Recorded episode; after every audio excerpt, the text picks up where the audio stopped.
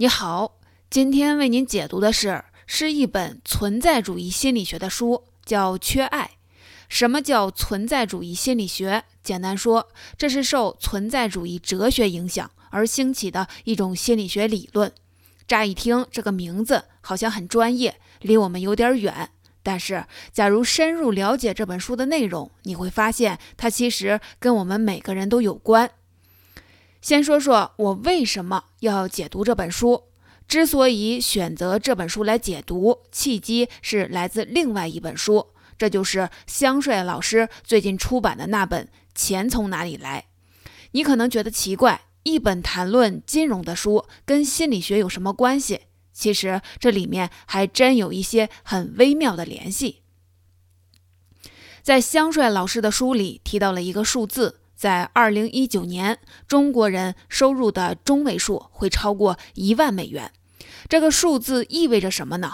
从发达国家的经验看，一旦进入万元美金社会，社会财富就会发生一个趋势性的转移，那就是会从制造业转向服务业。换句话说，服务业会越来越赚钱。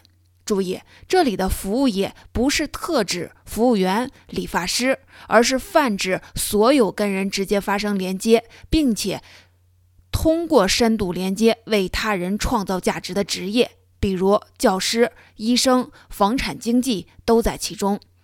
而且，随着技术的发展，越来越多的工作环节会被人工智能代替。但是，不管技术怎么迭代，有一种东西不会消失，这就是人与人之间的关系。换句话说，未来一个人的优势将越来越多的存在于他与周围人的连接中。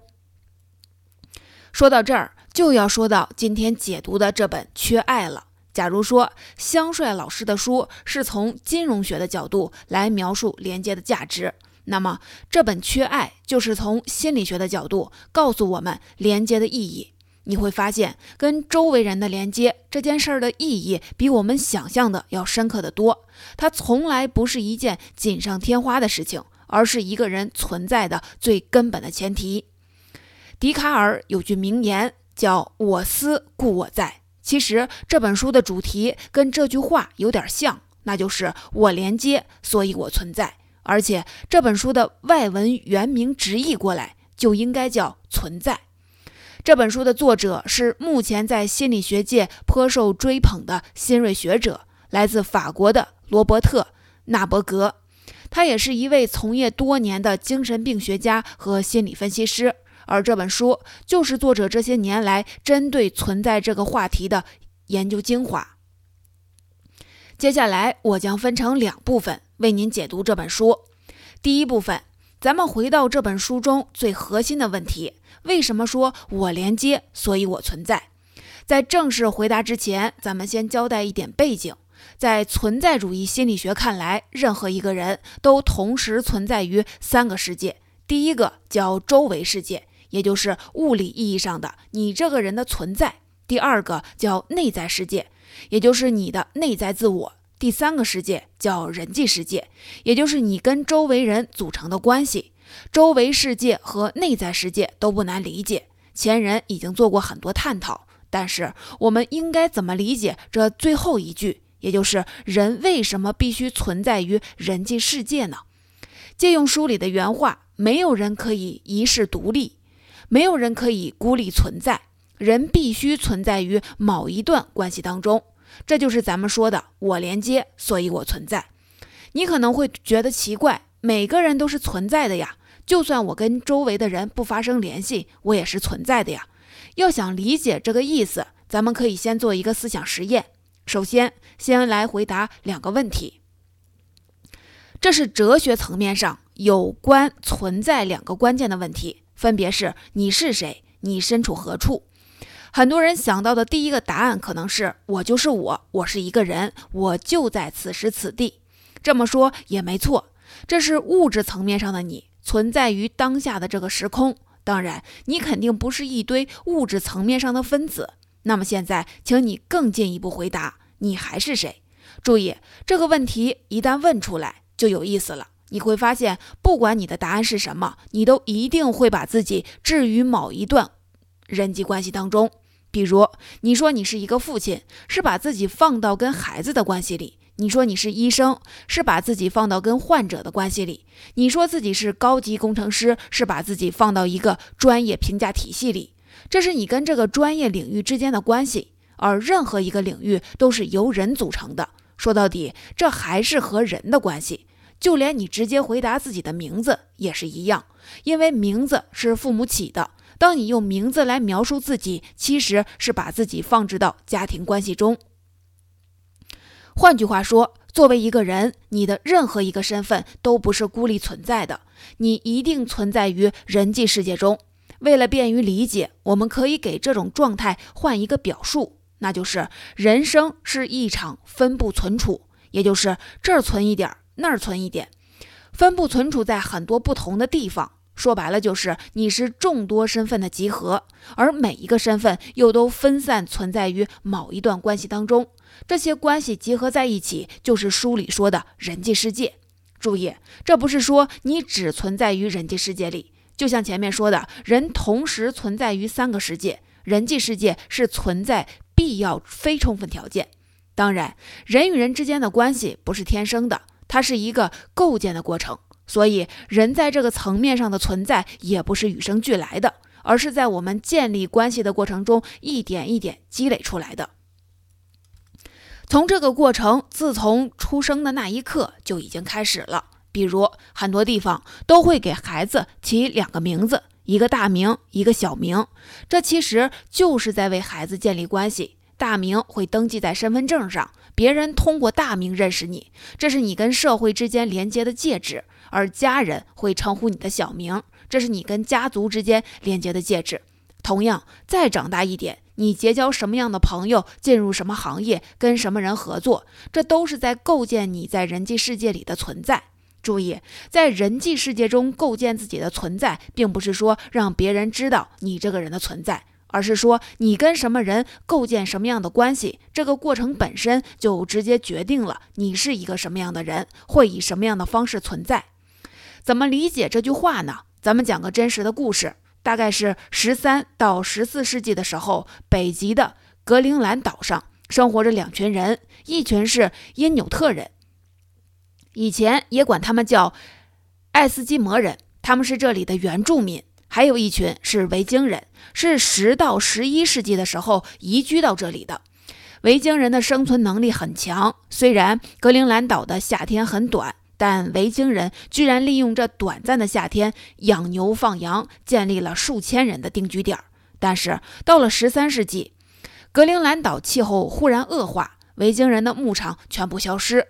故事到这儿还算好理解，但接下来的事儿就让人捉摸不透了。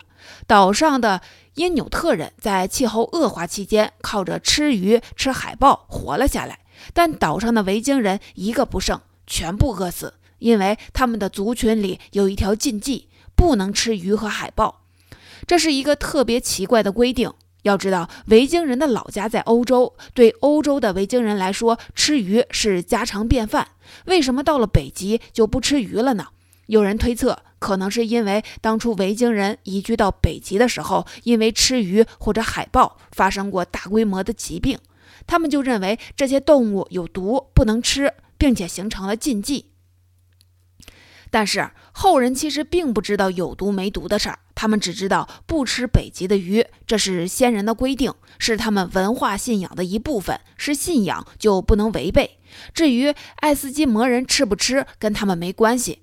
当然，这并并不是故事的重点。我想说的是，你看，一群维京人宁可饿死，也要恪守这个信仰，甚至连一个想试着打鱼或者吃海豹的人都没有。但是，假如岛上的不是一群人，而是一个人，还会这样吗？大概率上不会。为了活下去，他会尝试一切手段。看到爱斯基摩人吃鱼，他一定会跟着吃。类似的故事你肯定看过很多。一个人流浪荒野时，为了活下去，一定是不惜一切代价的。再比如，换个场景。不管是哪个时代，你都会发现，当一个族群遭受危机时，总会有人挺身而出，为了族群而牺牲自己。这样的例子太多了。但是反过来说，假如这些人不是身处一个族群中，他们是孤身一人，他们肯定不会考虑族群的利益。这跟品质无关，跟族群根本就不存在。他有什么可考虑的呢？不管是自私还是无私，在没有族群的情况下，这些品质根本就无从谈起。当然，不光是积极的品质，消极的也一样。比如嫉妒，只有当你身处一个有人比你优秀的群体中，它才会产生。换句话说，人的某一部分，比如有信仰，把他看得比生命还重要的你，有牺牲精神的你，或者有嫉妒心的你，它都不是孤立存在的，而是存在于群体中，存在于你跟这个群体建立的千丝万缕的关系中。《乌合之众》的作者，著名的社会心理学家古斯塔夫·勒庞曾经说过：“无论什么人，无论他们的生活方式是否相同，在他们组成一个群体时，他们的情感、思想和行为与他们作为个体时截然不同。除非组成一个群体，否则个体根本不可能拥有某些念头或者情感。”你看，过去我们都认为人的品质存在于人的自身。但事实上，这些品质出现的前提是你跟他人建立的关系，这个关系才是这些品质的容器。著名的西班牙思想家奥特加伊加塞特曾经说过：“人不是一个自然状态，而是一段历史；人不是一件物品，而是一出戏剧。人生是在人的成长过程中需要被选择和构思的东西，人便存在于这种选择与构思之中。”简单说，就是你构建什么样的关系，就是在构建什么样的自己。现在我们回到最初的问题：为什么说我连接，所以我存在？答案显而易见，因为我们每个人都是众多身份的集合，而每个身份就都存在于某一段关系当中，所以构建关系本质上就是在构建自己的存在。说到这儿，我们算是从正面回答了连接的价值。当然，想论证一个东西的重要，不光得回答有了它会有多好，还得回答假如没有它会有多糟。第二部分，那么假如失去了跟外界的连接，会发生什么呢？第二部分，咱们就来回答这个问题。作者认为这会损害一个人的存在感。乍一听这个结论，你可能觉得不痛不痒。存在感指的不就是曝光度吗？低一点好像也没有什么吧。说到这儿，有必要先解释一下什么叫存在感。过去我们都认为存在感等同于曝光度，谁吸引的目光多，谁的存在感就越强。但是顺着刚才的逻辑，存在感指的其实是我们在建立一段关系时，在这段关系当中获得回应，感知到自己存在时的感受。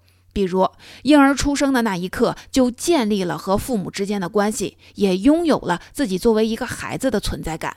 再比如结婚，双方在建立关系的同时，也拥有了作为丈夫或者妻子的存在感。而且注意，一旦这个建立在关系层面上的存在感受到了损害，你往往会觉得特别的失落。比如家里有孩子的人肯定都知道，对一两岁的孩子而言，最可怕的不是你训斥他，因为你训斥他也未必听得懂。对他而言，最可怕的是你不理他，没有回应。就意味着他会在某种程度上感受不到自己作为一个孩子的存在，产生存在感的缺失。为了确认自己的存在，他会更加的哭闹来博得你的回应。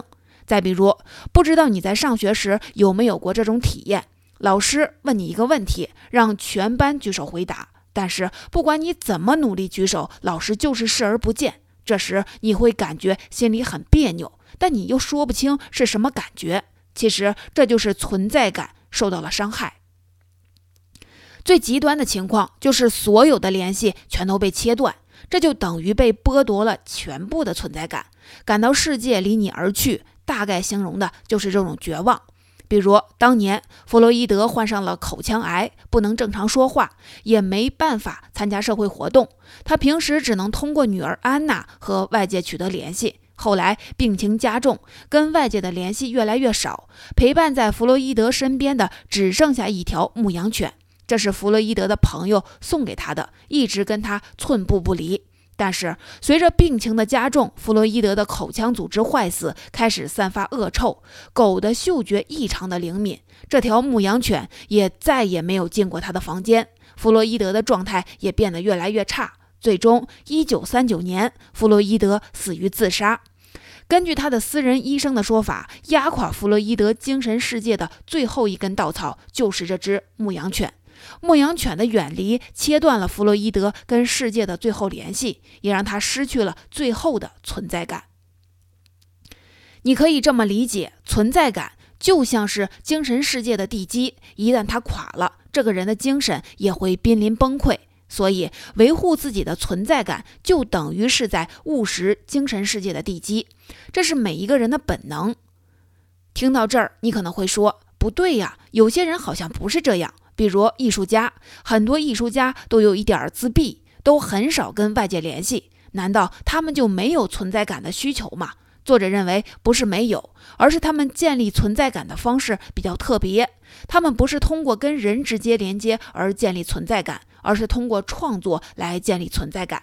注意，是通过创作，而不是作品。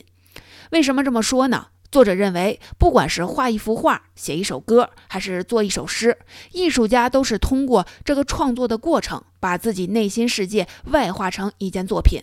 本质上，这就在建立联系，在创造存在感。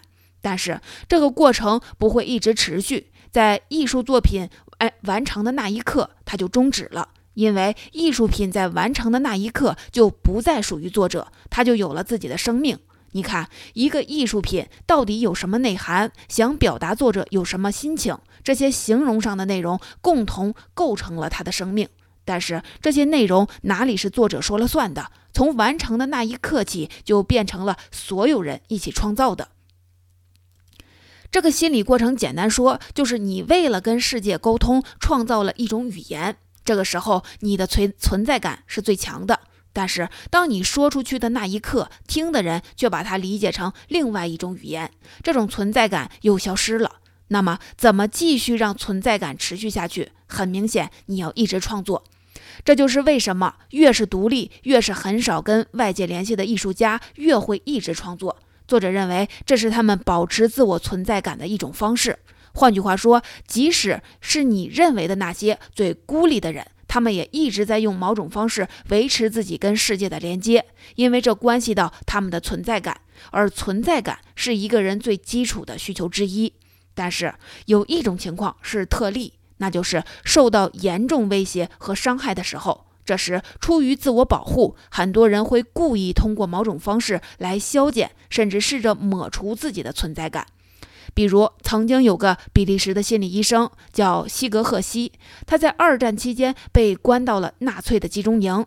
按照我们通常的设想，在这么残酷的环境下，人们应该是抱团取暖，互相安慰。但事实是正好相反。根据西格赫西的回忆，在纳粹集中营里，他一直恪守一条准则，那就是绝对不要与人建立关系。一是因为你永远不知道今天跟你同铺的人，明天是否还活着。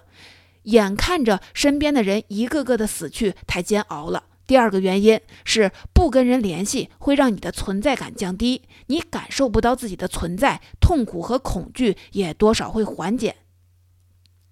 换句话说，你抹除了一部分承受痛苦的对象，痛苦也就自然减少了。再比如，作者发现很多在青少年时期遭受过性侵的人。在成年之后会产生自虐的倾向，自虐发生的比例比其他没有遭受过性侵的人要高得多。作者认为，这其实是一种补偿现象。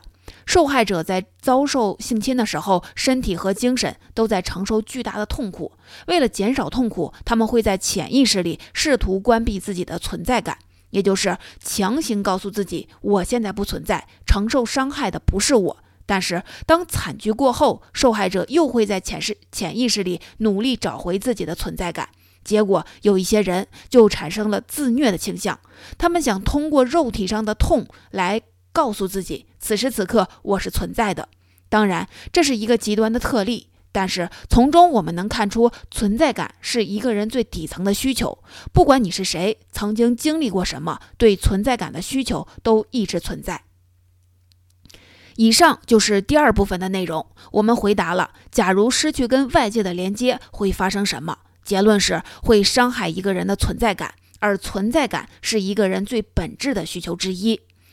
总结说到这儿，你可能会说，既然连接那么重要，那么我们应该怎么跟世界建立有效的连接呢？是不是连接的人越多就越好？网上有那么多的网红、大 V、明星，有那么多人的关注，是不是就意味着他们建立了足够的连接呢？类似的疑问还有很多。